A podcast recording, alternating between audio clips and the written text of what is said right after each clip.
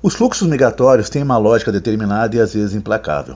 No passado, um problema local europeu se resolveu globalmente. Vendidas como Novo Mundo, as Américas representavam uma terra de felicidade e de oportunidades. Imaginados como utopia, esses territórios, contudo, nada mais eram do que o escoadouro ao excedente europeu, atingido pelo desemprego, pela fome, pela superlotação em centros urbanos degradados. Esse raro, é claro, teve seus limites e hoje, em qualquer lugar, em qualquer cidade, há um problema global que não se resolve localmente.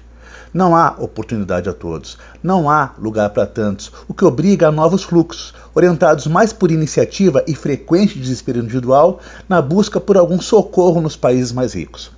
Desse fluxo e desse desespero trata o romance O Antigo Futuro de Luiz Rufato. Narrado em retrospecto, de 2016 a 1916, o enredo envolve a saga da família Bortoleto, sua saída da Itália, seus primeiros movimentos no capitalismo agrário brasileiro, seu ingresso em meio urbano e na economia industrializada, com uma posterior fuga à vida clandestina nos Estados Unidos. A cada parte, um membro da família é o foco de uma fração de nossa vida política em contextos sociais e econômicos específicos, quando a existência privada é atingida também pelo acaso individual.